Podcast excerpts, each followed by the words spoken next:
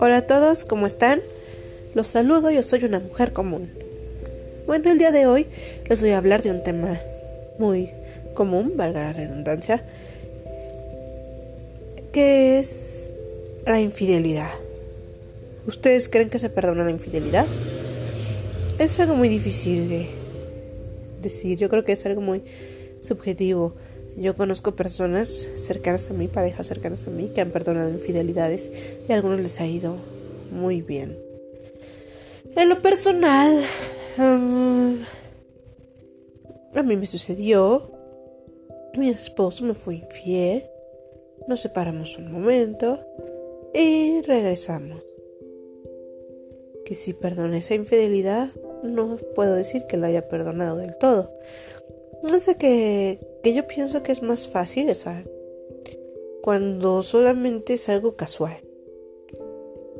Pero en este momento yo siento que que lo nuestro ya no funciona, ¿saben? Yo ya no lo veo con los mismos ojos. Yo creo que eso sucede en todos lados aquí y, y en todos lados que una vez que ya te traicionaron, ya traicionaron esa confianza que tú tenías hacia hacia ellos, ya no vuelven a estar en el mismo lugar en el que los tenías. Pues si yo le digo a él, cometiste un error, sí, y el que has cometido un error grave no significa que seas una mala persona. Es un buen padre, es responsable en cuanto a la casa, al hogar, pero como pareja creo que se pierde, se pierde todo lo que había. Y fíjense que me sucedió. Bueno, vi parejas que siguen celebrando su aniversario normal, o sea, dicen, nosotros nos casamos tal día y, lo celebramos año con año y ay, qué padre, ya pasó la infidelidad, ya cumplimos 30 años de matrimonio y la superamos y, y qué padre. Pero sucede conmigo que se acerca ya el aniversario de bodas que deberíamos de tener y siento que que no hay nada que celebrar, pues. Siento que no hay nada que celebrar. Siento que es como que estamos engañándonos. Y recibí una llamada el día de nuestro aniversario. Oh, muchas felicidades, espero que estén bien. Otro año más juntos. Hay muchas felicidades para ti, para tu esposo. Y me sentí mal. ¿Qué creen que me sentí mal? Me sentí como que era una farsa, era un engaño. No puedo decir que, que cumplimos un, un año más juntos porque realmente, pues no. Eh, y eso es un problema. Yo no sé si pueden comentar este post, pero si pueden hacerlo, coméntenme qué piensan ustedes, cómo han superado la infidelidad o si no la han superado de plano. Yo llevo un año, un año y cachito y, y no, no, no le he podido superar y no creo que vaya por buen camino. Me llevo muy bien, me llevo muy bien con mi esposo, me llevo muy bien con él y reímos, o sea, es como un amigo, pues. Le digo a él que es como mi rooming. es como mi rooming porque vivimos juntos, estamos aquí, de vez en cuando nos reímos, comemos y, y hacemos cosas juntos, pues. Nos llevamos muy bien, pero pero pues hasta ahí. Vaya. Y y no es que le guarde este rencor, pero sinceramente estaba platicando esto con otras amigas que, tengo del trabajo, les estaba diciendo que yo soy una, una persona, una mujer, que cree en el amor, que tienes que casarte con esa persona a la que elegiste porque amas y porque ves tu vida con él y quieres compartirla con esa persona, quieres envejecer y y estar juntos, pues. Eso, para mí es un matrimonio, o debería de ser un matrimonio eso. Y el hecho de que tú estés viviendo con una persona a la que sientes que, que ya no amas, o sea, porque la lo adoro, o sea, él siempre va a ser un hombre muy querido para mí, yo lo quiero muchísimo, así, y nunca lo va a dejar de querer, nunca, pero siento que ya no lo amo. Es más, yo siento que él tampoco me ama. Nos queremos, pero no nos amamos. Eso para mí, chicos, creo que no me está funcionando. No sé si a ustedes les está funcionando, les ha... ¿Cómo le han hecho? ¿Cómo lo han superado? Fíjense también que, que una vez fuimos al psicólogo. O sea, yo, yo tenía mi psicóloga, él tenía su psicólogo y, ay, qué padre.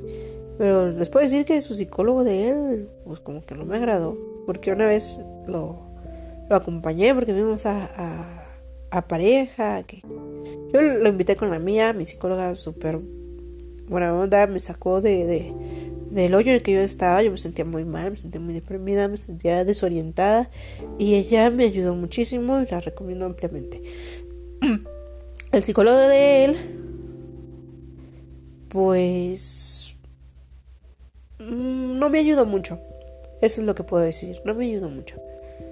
Eh, estábamos platicando y él me dijo que, que pues si esto funcionaba y era, era funcional más bien para nosotros, como casi una empresa, ¿no? Dijo, no, pues el matrimonio es casi casi una empresa. Si ustedes funcionan económicamente y hacen planes juntos, y van bien, funciona todo esto, va bien, pues pueden quedarse juntos, ¿no? Pero que creen que, que para mí eso no funciona. Yo no sé si no soy empresaria, pero no, yo sigo creyendo firmemente en que debes estar con alguien que ames. Y pues ese sería mi consejo para ustedes. Si ven que, que esa persona con la que están no, no nos ayuda a mejorar. Porque cuando uno es feliz, cuando uno ama, cuando uno está bien, cuando uno está feliz, entonces puede subir. Si no estás feliz y en, lugar de darte te quita o te baja el ánimo pues es mejor decir adiós. Yo todavía no sé bien cómo resolver esta situación. Tenemos hijos pequeños, a veces esto suena muy trillado, pero es algo que, pasa muy seguido, que pasa en, en, muchos hogares. Tenemos hijos pequeños y nuestros hijos son nuestra prioridad. Y aún no descubrimos cómo hacer que la separación funcione también para ellos. Estamos en ese proceso, no les voy a decir que no lo hemos platicado, hemos estado en, comunicación, este yo sí puedo platicar con él, tenemos muy buena comunicación y estamos ideando un plan para que funcione también para ellos. Y, y yo creo que eso también es lo más importante, estar bien por ellos, sea juntos o separados, pero estar bien por ellos, por nuestros hijos, que pues sin lugar a dudas son lo más importante para nosotros. Y ahorita, justamente en este momento, están viviendo una situación muy, muy, muy, muy complicada. ¿Por qué? Porque los tenemos en la casa, eh, los tenemos, casi no van a la escuela, más que vía virtual, ¿no? Se conectan a sus clases, hacen sus tareas, pero pues no es lo mismo de que vean a sus amiguitos, de que vayan a su maestra. Entonces es una situación muy difícil para ellos también. Entonces estamos platicando, tratando de llegar a una solución, a un acuerdo y lo haremos posiblemente cuando termine esto, esta pandemia. Vaya. Entonces, pues eso ha sido el tema de hoy, de este momento de infidelidad. Si pueden comentármelo, me gustaría mucho escucharlos. Uno nunca tiene la respuesta correcta para esta situación. Cada cada caso es específico. Lo que le funciona a fulanito no te va a funcionar a ti ni a mí. Entonces, me gustaría mucho escucharlos, verlos, ver sus comentarios, ver lo que me escriban. Y aquí seguiré con más anécdotas. Nos vemos. Que tengan un buen día.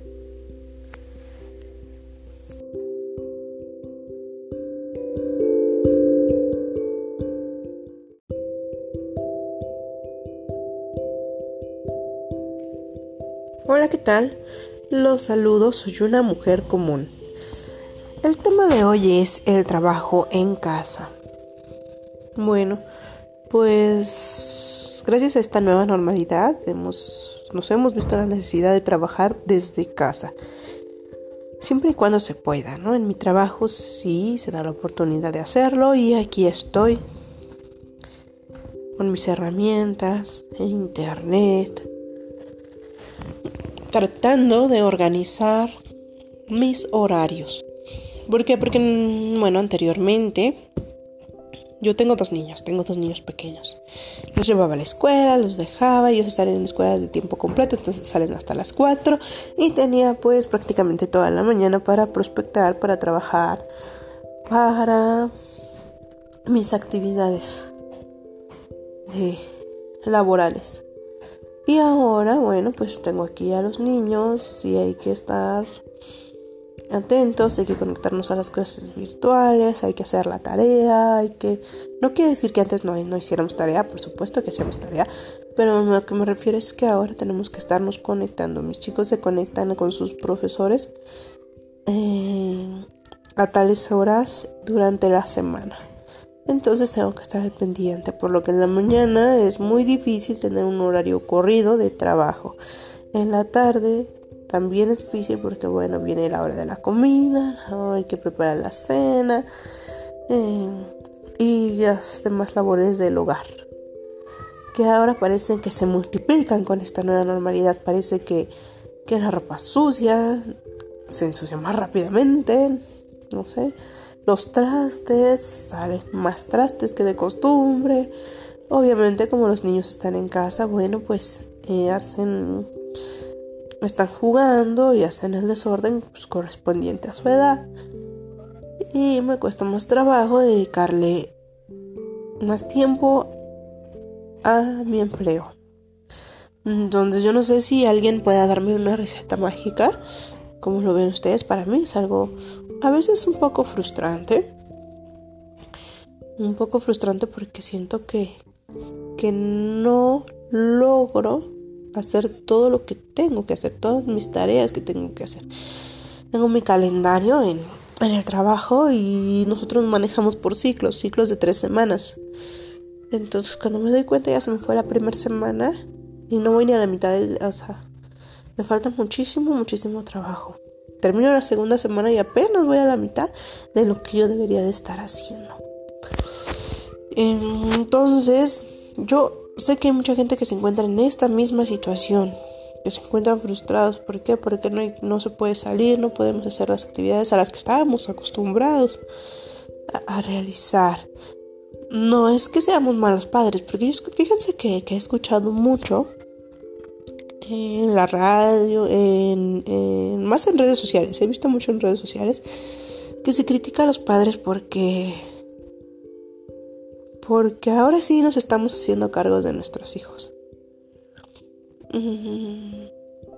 Y es, es, complicado, fíjense, cuando uno es papá, porque yo le he dedicado a mis hijos siempre, les dedico tiempo y los maestros de mis hijos lo saben que cuando hay que estar, voy.